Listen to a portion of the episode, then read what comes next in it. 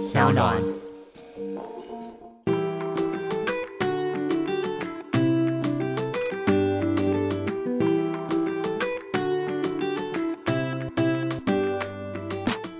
欢迎回到 Ivy 爱公威。今天呢，我们邀请到的是一位非常非常特别的国民姑姑海芬姐，欢迎你。大家好，艾比好，我是海芬。海芬姐，恭喜你成为国民姑妈。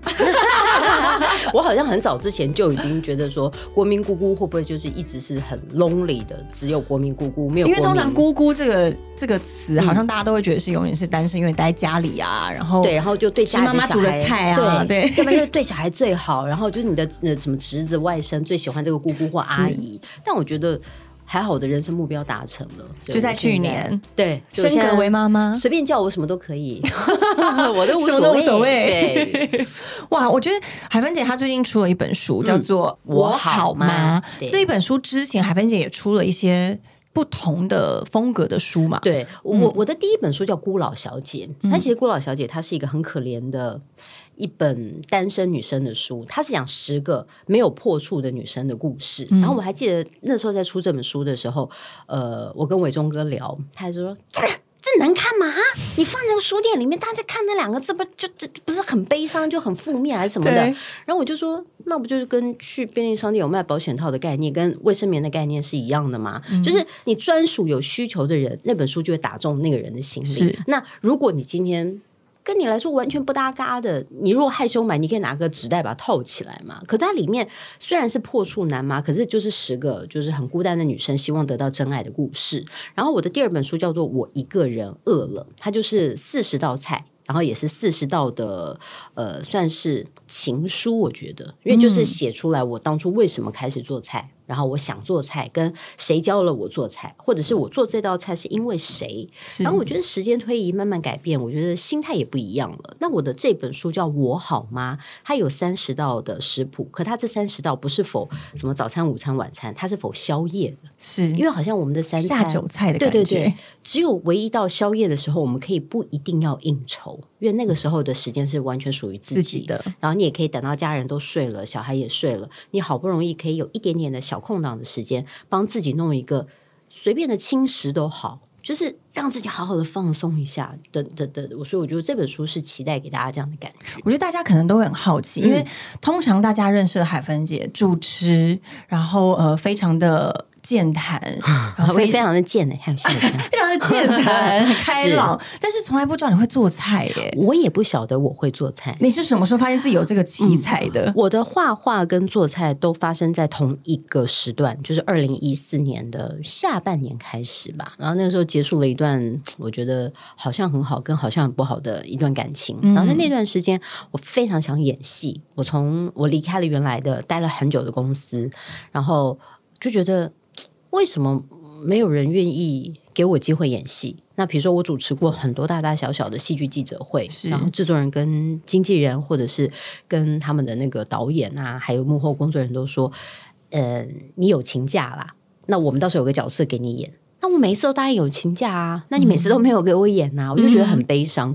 然后就觉得我主持回到家之后就没事了，我大概在三四点钟我就下班了，然后我有很长的时间很无聊，然后我就开始想说，那我就反正我而且我家人都住在附近嘛，那就觉得那大家都要来吃饭干嘛？那以前都是大人在做，那我就觉得算算，那我来弄几道菜好了，就越弄越好玩。可是，一开始的时候，你不会就是。嗯，应该说，本来你自己的生活从来没有需要做菜这个机会，不太需要，因为我家的大人很会做，我的外婆非常会做菜，然后我的阿姨、我的舅舅都很会做菜，我们只要负责吃就好。然后你对于做菜的人最大最大的肯定就是把他的菜吃光，嗯，而不是你硬要去厨房帮忙。他觉得真的是你不要来我的厨房抢我的工作，然后你连去洗碗他都觉得你碍事，就觉得你哎，你要先用热水，不然你就会就解释一大堆。然后你葱为什么要这样切？你蒜为什么要这样拍？就是我很能够懂，对 对对，就觉得好啰啰算算算，那我就不做。可是，在那段时间我真的太无聊了，所以我就开始练习做菜。然后在做菜的同时呢，因为我我之前想演戏嘛，我说哎，那我该。不如就把我的想要做的这些菜发展成一套故事好了。然后在那个时候呢，因为我拍了很多的照片，我又很无聊，因为我还要帮我大表姐带小孩。然后那时候我的外甥女大概差不多是两三岁那个年纪，嗯，然后我带她去百货公司玩，然后就看到旁边人在教那个亚克力颜料的画。我就觉得好像很好玩的，我就买了一套回来。本来是给小孩玩，我就自己在那旁边画起来了。我画完第一幅之后，就觉得我好像可以开始画画了耶。嗯，然后我就边画画边等菜熟，就你知道，就两边同时在开始进行。这是什么才女艺术家的人生？我跟你讲，就是无聊，就是生活太过于无聊。无聊，对，因为当你人生没有一个非常。顺遂的目标达成的时候，你就只好一直不断的去找新的事情，让它就是排解那些时间。所以做菜对于海芬姐来说，也是一个排解时间，同时也是疗愈自己的一个过程。我不太觉得是疗愈，我连画画都不觉得是疗愈，哎，因为我会觉得画画跟做菜，它其实。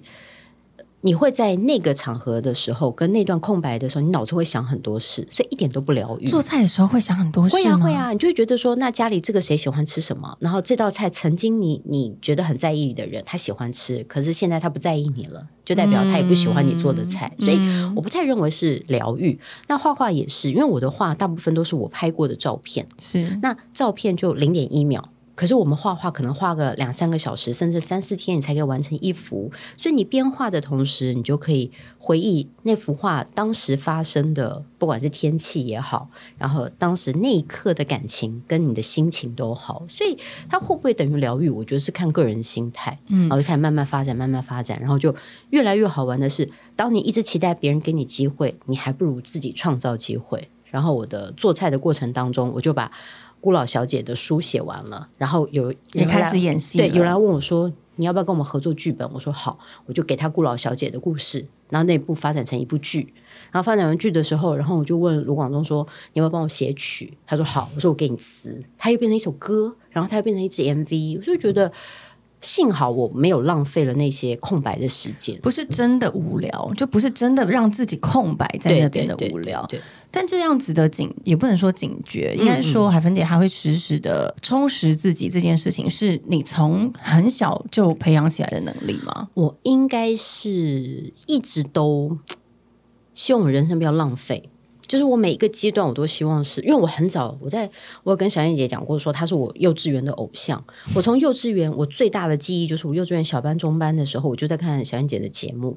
然后呃，礼拜六、礼拜天看完，礼拜一去学校，说同学都很吵，就是小朋友，叭叭叭叭，我就说不要吵，我就拿个小板凳到走道的中间，嗯，演一次我。礼拜六、礼拜天看到的短剧给大家看，用演用演的，因为他他是他是短剧啊，你还太小，你你不懂，Vivi 姐应该懂，应该懂。我们小时候看到那个小燕姐的短剧，就是那种什么一百拉或者是什么小人物狂想曲，你要演一次，不然你不演，你同学怎么会知道你在干嘛？他们就看得很高兴，很高兴。然后我就觉得那时候我就立定志向，我想要当演员，我还不想要当主持人呢，我想当演员。所以我觉得我一直很幸福的是，我努力。虽然中间不是一触可及，就是啊，我马上就就坐到要的位置，但是我现在都还是可以靠我的喜欢的事情在赚钱。而且是不是一直都是很呃不强求的，很顺势的捡一些自己喜欢的东西在身上，然后最后变成是自己的一个加分的一个才能才华。我应该说，我不敢强求别人喜不喜欢我。但是我有强求我自己不会的东西，我要学起来。比如说，比如说，我说，比如说画画这件事情，我一直都不会嘛。所以人家问我说：“你画画哪里学的？”我说：“你不会，可是你这本书里面画的很好。”我跟你讲，真的不用学，我真的要跟很多的妈妈讲，或者是这个不需要朋友讲。我天分我不敢说，因为其实画画就是你把你眼睛看到的颜色画出来。因为画画跟做菜一样的是，它没有对跟错，除非你今天是画一个。比如说很写实的话，你要画一个人的素描，写生，你长得不像他就是谁啊？可是他他并没有错嘛，跟菜一样啊。这道菜它只是你喜不喜欢吃，所以你觉得，哎，嗯嗯，这道菜我觉得不好吃。可你没有说他做错了，或者说你不可能去人家家，人家说，哎，我给你介绍，这是我妈妈做的家常菜，你不会说好难吃哦。就是他没有说他妈妈做错了嘛，只是你不喜欢他的家常味蕾。对对对，所以我就觉得，我我我觉得画画跟做菜，它没有对错。所以当我可以把它变成是身上一个，我不能说赚钱的工具，而是至少对于我来讲，我觉得它是一个我拿得出手的作品的时候，我就觉得很开心。但是能不能受到大家的喜欢，我就不你也不没有办法强求。嗯，对，就一样，如同你刚刚说的，其实你希望你的人生是不去浪费的，是很呃很精彩的。对，因为你知道。所有的听众，爱爱公会的听众，刚刚海芬姐进来的时候，她拿出她包包中的 GoPro，哦，真的正在录影。我就说海芬姐在做 Vlog 吗？你在剪 Vlog？她说没有，我就是想记录我的人生。真的，我觉得这个非常非常的棒哎，而且很可怕的是，我觉得这是一种强迫症，就是。可能小时候你有一些回忆跟有一些感情，不管是亲情也好，友情也好，你留不住，所以当你大了有能力的时候，你就害怕失去。那怎么样让日子不要失去呢？就是记录下来嘛。是，就是你你可能那个人不在了，但你可以放他东西来看。那二十，我还记得我刚进娱乐圈的时候，那时候才刚刚开始。呃，有就是数位相机，而且那种像素很差 的那种，我就开始拍。然后真的，对你就会你就会一直记录，一直记录。然后我就会跟那个很多的反正艺人朋友们，我们聚会干嘛，他们我我就会拍嘛。然后我记得我奶奶过世的当天，她在在的时候，我每次录这些，然后我的舅舅啊，或者是我的什么姑父啊，什么姑姑，他们就是不要再拍就是他们不习惯镜头，你真的很尴尬，吃了什么好拍的嘛，什么什么的。然后看到我奶奶告别式的时候，我剪出一个快十分钟的影片，哇，他们就很感动，很感动，因为都是。日常生活的东西，然后我姑父就说：“小潘，谢谢你帮奶奶剪的很好。”就是我说：“那之后还可以拍，当然可以。”我说：“对啊，其实不用客气啦，我之后也会帮你剪一支。”他就傻眼说：“你很烦呢。”我说：“所以我才会说这是记录生活嘛，它就是一个最真实的感情，你们根本就不用在意它，而且我也不会播出去，只是。”比如你今天突然想到，哎，我上个月的十五号发生什么事情？做了什么事？我就找袋子给你看。所以你看，我在家里就是一个你知道影像资料库，一个图书馆管理员的概念。我自己也很认同啊，因为其实我觉得现在我们的资讯时代切换的太快了，你一天要接收到好多好多不同来自四面八方情绪、资讯、照片、画面，但是。很多事情，你一旦是用自己的双手记录下来，它在你脑中的影格，我自己认为它会更加深刻。对，呃，甚至你在回放的时候，你还有东西可以看。对，嗯，像樱桃小丸子，他不是有一个 很好的朋友嘛？小玉他的爸爸不是很爱记录。我小时候看这部戏的时候，完全不懂。我觉得对啊，怎么会有一个这么烦人的爸爸？什么事情都要拍照，然后什么事情都想要记录。对但是我后来，我现在也变成他爸爸了。对啊，因为我爸爸本来就是那个爸爸。哦，真的吗？对。所以其实你小时候就懂。我小时候只觉得。就真的很烦，可是因为我爸爸好处就是在于他不打扰你哦，我最爱这种，他没有叫他不像小玉他爸爸小玉爸爸你笑，你为什么要这样笑？你不要这样子什么什么的。可是当你现在再回头看他这些照片，我还记得我爸会每年都带我们去照一个大头照，哇，去照相馆哦，然后帮你排，比如几岁到几岁，你就觉得天哪，我都怎么那么呆？然后就看见小女生越来越 gay 白，从那种乱笑跟傻笑到最后还会摆 pose，然后还故意一直眯着眼睛这样，就是他的历程如果没有一个用心的。大人记录就没了耶，是。就真的没了。是，所以小时候那种呃幼稚园，他们不是会帮你做一些成长记录本吗？然后到长大，只有你这个年代有，我们小时候没有。幼稚园的时候翻开会有一些那种你今天做了什么活动啊，老师帮你放照片什么的，或者是毕业纪念册，只有毕业纪念册，其实就是类似的概念。对对，因为其实很多很多呃有趣的回忆跟呃深刻的一些 moment 呢，其实真的是靠影像或者是靠文字。嗯，所以海芬姐，你出了这么多书，你觉得写作对你来说是个什么样子的事？我越来越把文字减少了，让图案变多。其实这就是我的计划。我我在出第一本书的时候，我就已经计划是这样的。哦，真的吗？我基本第一本书，其实我本来连我自己的照片我都不想放，就《孤老小姐》，因为我觉得它是一个幻想的故事嘛，它是可以让大家天马行空去想象你到底想做什么。那第二本书是纯食谱。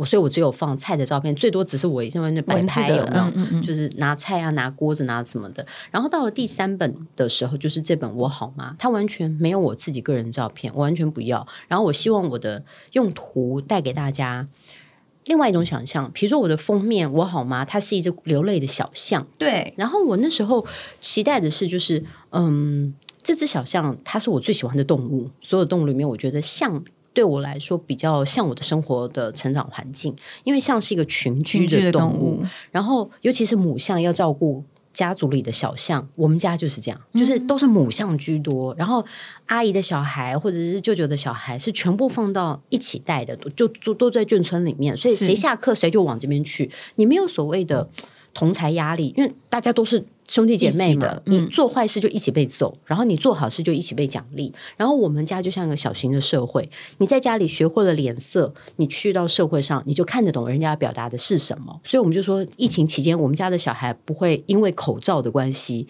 读不出人家的脸，因为平常都是从各种都是人，你就这样，哎，你就知道他是在开玩笑还是真的要是眉毛一挑就知道在干嘛。然后，但是象群又可怜的是。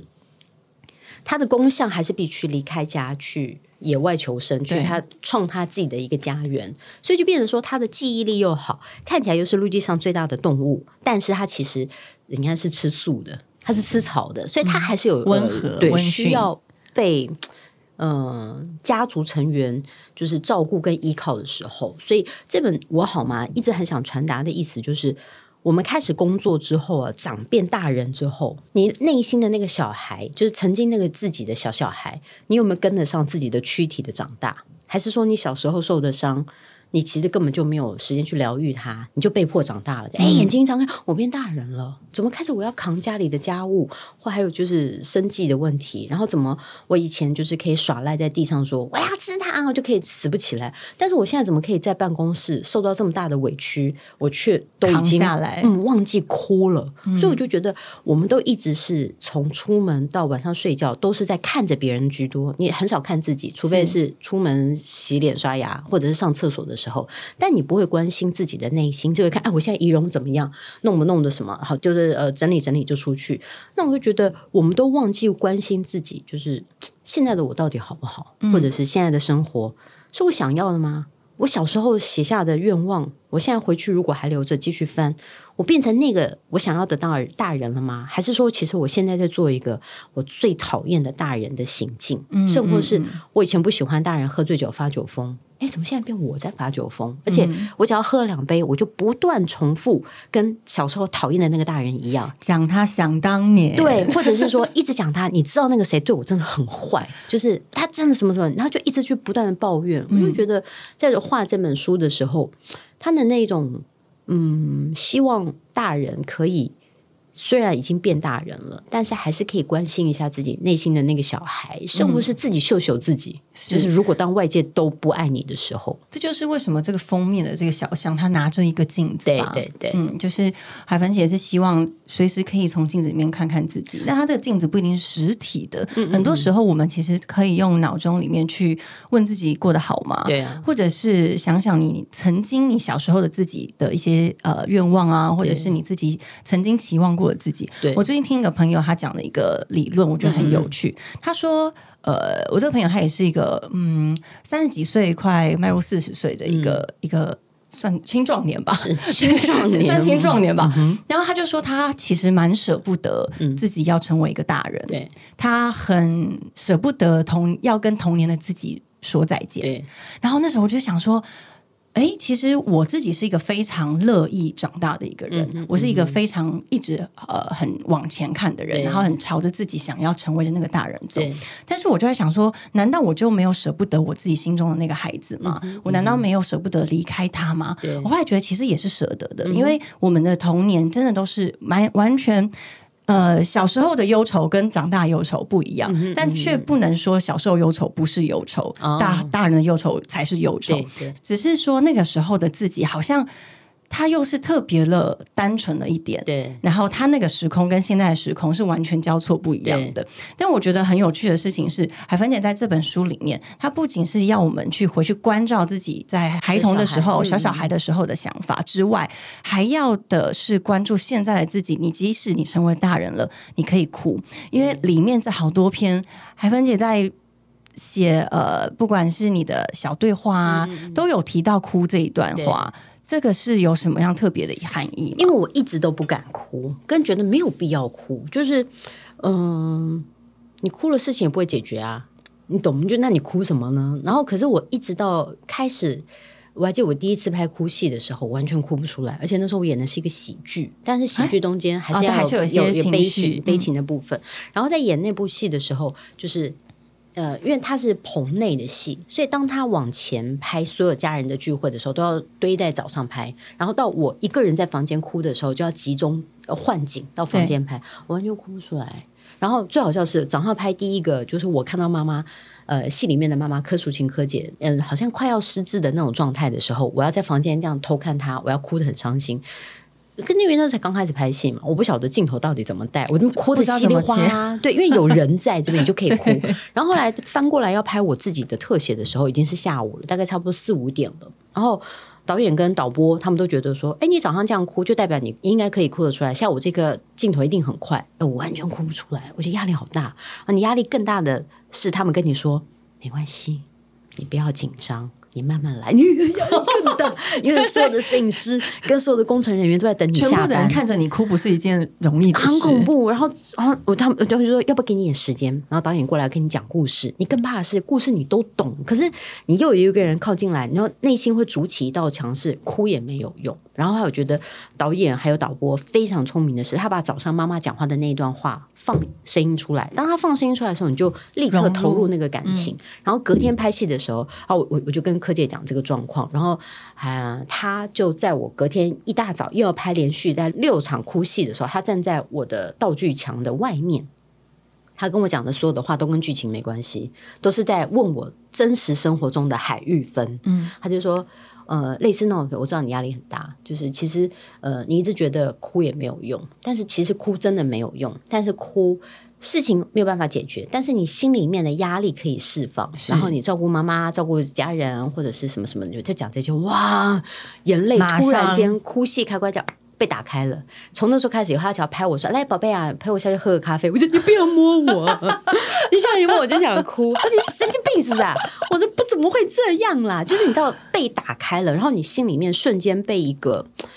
很大的温暖的力量给照顾到了，然后从那时候开始以后，我好爱拍哭戏，就是我现实生活中不能哭的，我可以在戏里面大哭特哭，而且没有人会笑你。然后每次导演就说，呃，别的戏的导演就是好，那我们现在开始喽，那个待会儿怎么样怎么样的时候，来准备好了吗？啊，你很害怕工作人员说，就是尤其那种举泵的那种麦克风的，但你如果哭不出来，他们就会说，哦。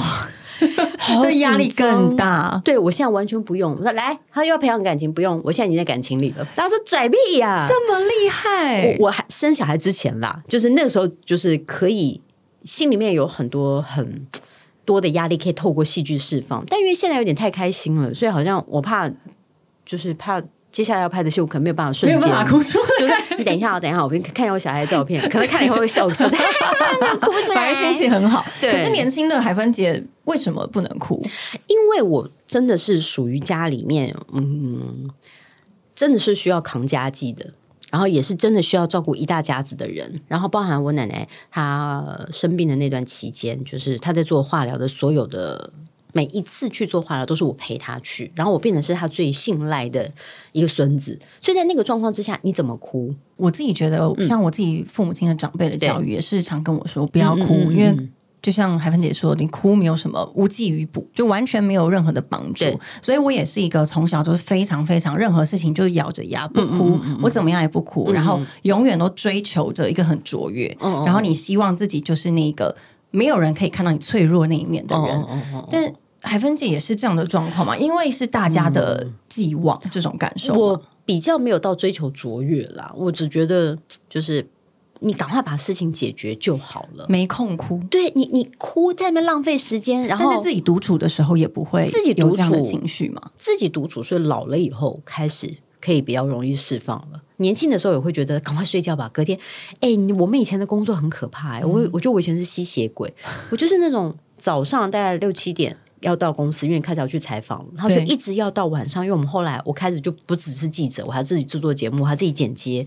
你觉得自己剪接？嗯，还要自己剪接，因为那时候是你的剪接室不足，你还是得自己做一条龙这样。对，就完全。然后你你就变成是你要待待待到隔天早上，待五六点。你才可以出去看到太阳，就很很畏光，觉得自己是吸血鬼。所以那个时候你要哭什么？你根本困到，我还记得那时候，我现在很害怕喝一种茶，就是贩卖机里面的茶，因为当喝到那个茶的味道的时候，你就是熬夜的感觉，熬夜的感觉。然后你要把两张那种下面有轮子的椅子并在一起，你要睡在上面。哇，你都觉得自己是小龙女，你知道吗？就是因为那椅子不能够卡住，那椅子睡睡椅子还会还会滑，所以你就觉得真的没空哭。后来是因为我觉得我对于工作。突然间放掉很多，就不在意很多。是什么时候，或是哪一个事件让你觉得你可以呃照看自己了？我觉得是二零一四年的那个前后，你突然开始学画、学做菜，你的那个时间突然就觉得，就是你只剩你自己。的的的状态，虽然家人都在，虽然呃，我们有时候的孤单不是来自于一个人才觉得孤单呢，有时候比较值。对，有时候独处很嗨耶，你说耶，那整家都是我的，你家人不要回来我也无所谓。对，可是有时候最孤单的状况是你一个同才团体，甚至或是你跟家人在一起，他们不懂你在想什么，或者是他们聊的话题你插不上嘴，那个时候最孤单，那个距离是很遥远的感受。包含我，我现在我只要有那种就是好像大家看我嬉皮笑脸，但我最害怕的是。就是如果是一个很大型的晚会，或是那种 after party，说我不是主持人，我也不用负责拍幕后花絮，我也不用干嘛，我只是嘉宾，我就会说哦，那天我刚好有事，我可能不能去。我超害怕那种场合，就是我后来长大开始做一些量表，我才觉得我自己是那种高敏感的人啊，高敏感对，跟真的就是有点社交恐惧，就是他的恐惧是，如果我没有一个责任在身上，我今天不用主持，我不用带情绪，你不知道目的是什么，我不知道要聊什么，我就会站在最角落。怎么样都不要跟大家就四目相接，我就是看远方。要不然，除非就是有一个我很好的朋友，然后他不是那种要把我介绍给大家的那种人，就他只要静静的站旁边陪我聊天，那我就觉得你可以不用陪我，没关系。但你不要把我拉到人群里说，哎，他是海芬哦，怎么样怎么样？我就觉得真的不要。所以我觉得是到比较后来老了以后。就是可能三十五岁之后，我才开始觉得好像情绪不用特别伪装。你你你你，就是你真的害怕那个场合，你就不要去，或者跟人家讲说，其实真的没关系。那你如果真的很想哭，你一个人就哭吧，有什么好不能的？反正隔天我也不一定要上班，我哭到眼睛肿，我也很爽。我有一段时间真的会到放假，比如我接下来会两三天假，对不对？我就会在今天工作完之后，我就会到了在半夜的时候大哭。很爽，就觉得很爽啊！然后就就释放情绪，你就播一些很感人的戏，你就会他看完以后大哭，哭完后他去照镜子，觉得神经病啊！然后可是很爽，就是那种感觉，是有一种就是定期清理自己身体的感觉。对，你就会觉得 好像情绪有点太满的时候，就是就你知道伪装伪装到最后，你就会觉得你很害怕。不开心的情绪表现在脸上，因为你平常就不是这样的人。那你真的如果太负面的情绪放在脸上的时候，我觉得对别人不公平。你就觉得我干嘛？我有必要承担你的情绪吗？所以你就自己泄压，自己先把它给处理掉。对，哇，那这样子自己在。哭的这件事情也是在二零一四之后开始慢慢的学会跟自己相处的时候，也要照顾自己的情绪。对，那这本书里面呢，除了写到大人要怎么样照顾自己以外，是不是还有包括很多对于自己的现在呃已经生了小孩当妈妈了嘛？是跟你在当妈妈之前对于人生的想法有很多不同吗？没有。我坦白说没有，因为没有的原因是因为我都是决定好我要做这件事情，我往那个目标前进。所以我在中班的时候就已经决定我将来的事业，我要做这件事。嗯，那我在呃中班的时候就已经知道我将来要当妈妈。嗯，就是我想当妈妈，我喜欢小孩。你说幼稚园中班吗？嗯，因为我一直为什么是看看到哪一个妈妈人很好？不是，就是因为你看到很多妈妈都不好，你才觉得说我要当一个很好的妈妈。对，就是你不见得像我们真的，我的身边的好多的朋友跟。亲戚，包括我自己，都是单亲家庭，但是并不代表单亲你就没有办法给他全部的爱。你反而有时候父母在一起，他们天天吵架，你的压力会更大，小孩会整个觉得很惶恐跟很恐惧。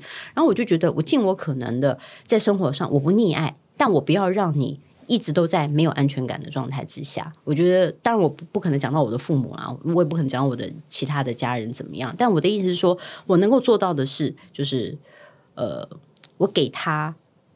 没有到最高品质的物质生活，但是我觉得其他的事情我可以完全就是想要涉猎的事情，我不阻挠，我也不会说你一定要去学这个，你不能学那个。没有，你想干嘛就干嘛。我觉得这个是我觉得我希望他可以适性发展的。但是是来自于你的家庭的成长也是这样子嘛，也是很自由的。对，因为也不是，就是因为你被压抑过，所以你期待你的。下一代，或者是我其他的姐姐妹妹的小孩，因为他们都比我们比我先生的小孩，所以我在带他们的过程当中，你就会觉得，就是你你也是这样苦过来的，我我只是心境上的苦。那当你我们现在整个的所有的生活水平都高很多嘛，就是每个大人都赚很多钱，你就用那种很奢华的东西去满足你不在身边的陪伴。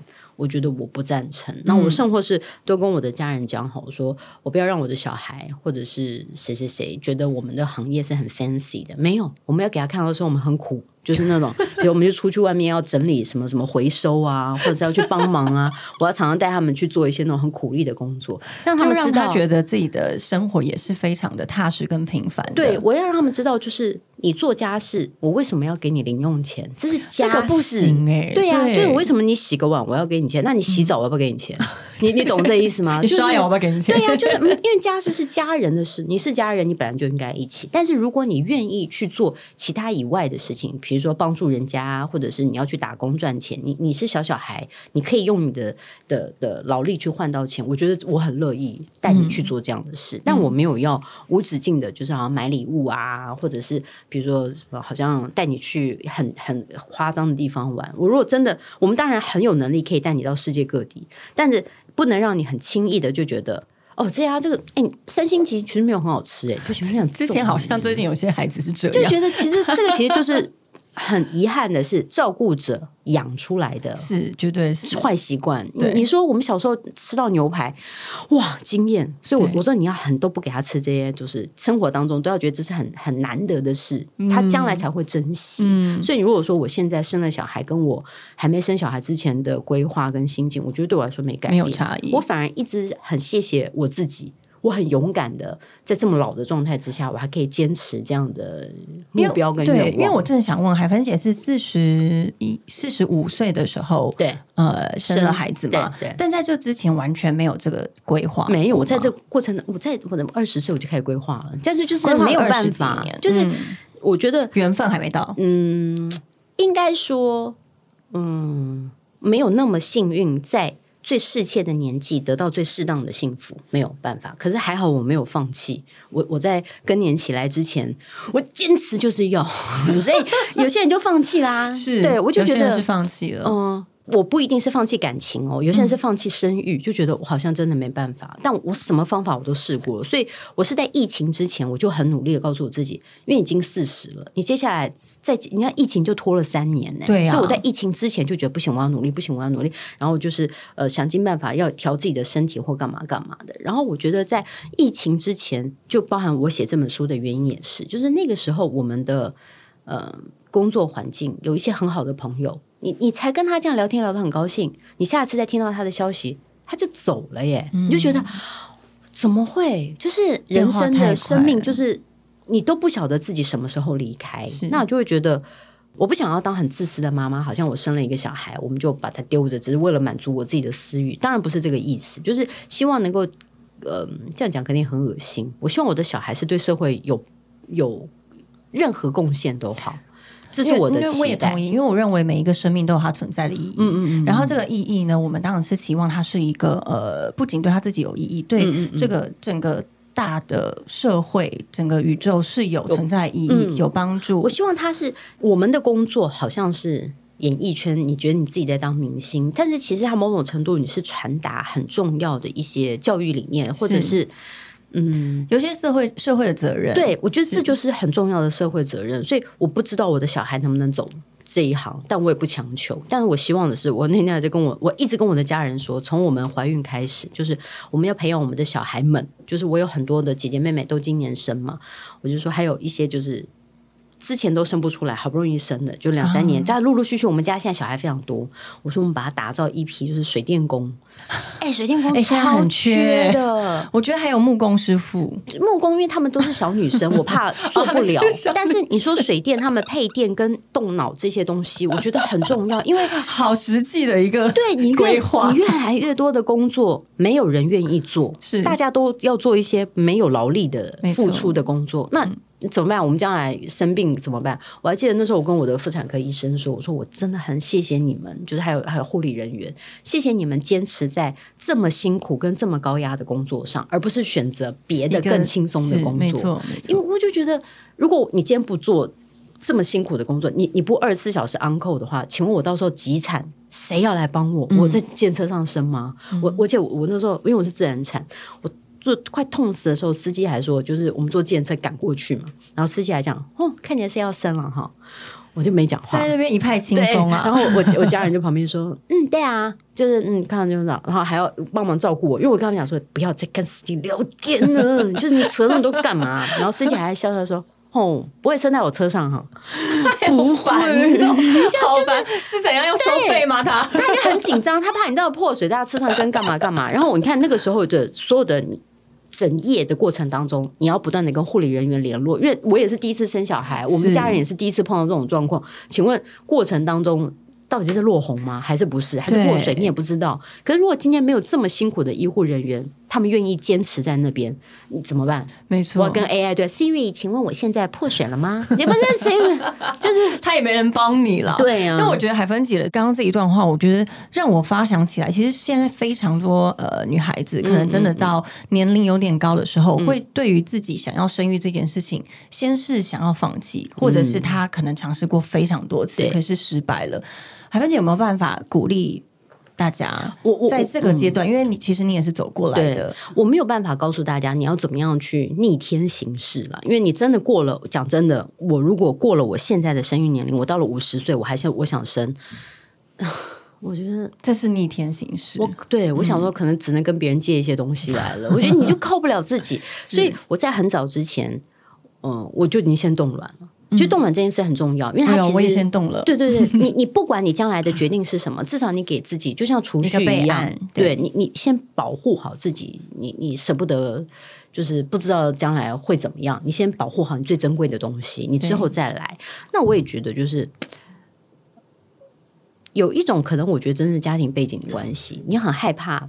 呃，直求面对幸福来临的那一刻，我我是说，我有些人很享受，我没有，我很害怕。比如说，我有好几次就论及婚嫁，到最后，但最后那个 moment 我都打退堂鼓，因为觉得好恐怖哦，就觉得很恐怖。嗯，因为尤其当两个家族要一起互相去决定一件事情的时候，我就觉得太恐怖了。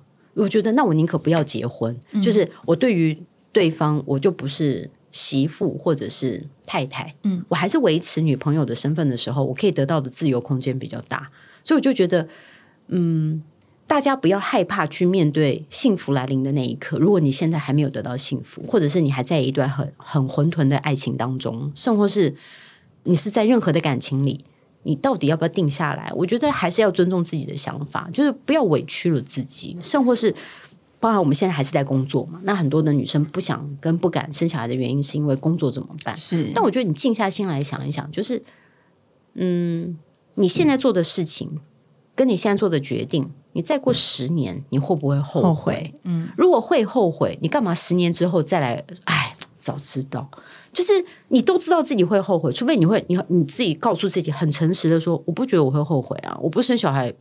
嗯，现在想想无所谓啊，那就无所谓啊，那没有人要逼你。可是你就觉得，如果我没有生小孩，或者是说我现在跟我的男友或者我跟我的老公决定不要有小孩，我们十年后可能感情就会没了，因为大家都没有一个共同目标了。嗯，那你现在就赶快啊！嗯，这个是，但还有一个最重要的前提也是他自己会想要，对他自己想要生。没错，我的意思说，你要真的是。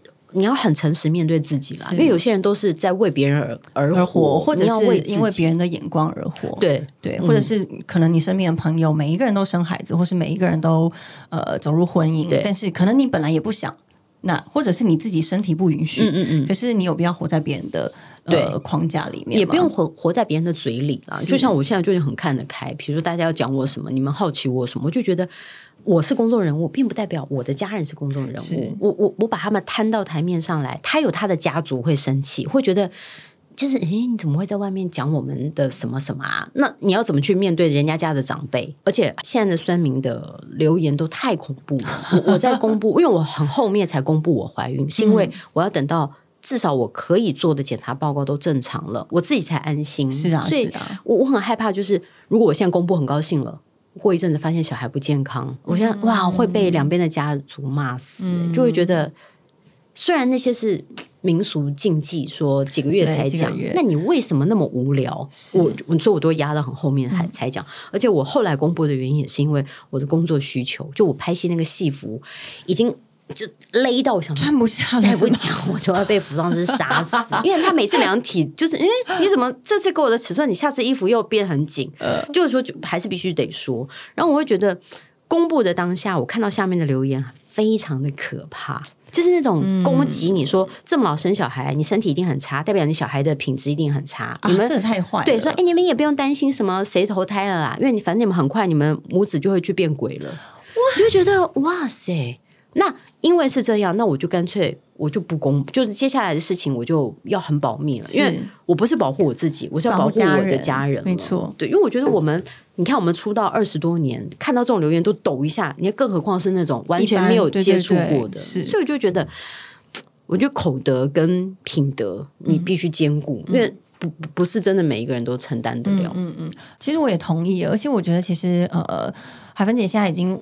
完全是可以不需要介意别人说的话。我觉得人生历练之外，还有在于你自己人生的格局在哪里。其实你到那个格局以后，你真的不会像自己年轻的时候这么容易为某些事情计较、伤心难过，或者是来去委屈自己。所以我自己对我自己很强的呃，面对一些人生的困惑或者是解决的方式，比如说我们刚刚谈到，如果你今天很想要生小孩，可是生不出来的时候，或是你现在年纪非常非常长了，可是你还是很想要小孩的时候，我觉得除了关照你自己之外，你其实，在平常很多小事里面，你可以先做重要的事。对，你把重要的事做完了以后，这些事情就不会变成紧急的事情，要你去救火。对，那可能用这样子的方式，我们可以更靠近自己，而且你要实时的给自己时间，然后去问问自己过得好吗？你每一刻都过得好，那你这一生就一定不会有什么不好的时候。而且我觉得健康一定要顾到了，因为你现在不，我不知道你几岁，可能你听节目的人你才二十几。哎，你不要以为二十几维持可以二十几年。不行，我自己也觉得我二十几的时候身体最糟的时候。他每年，他们真的每年的那个那个健康指数就一直下滑。没错，没错，你一定要照顾好自己。对，再来一个就是，我觉得幸福是要懂得分享的，要不然你幸福都窝在自己的怀里，他就会被闷坏的。所以我觉得越老其实越懂得。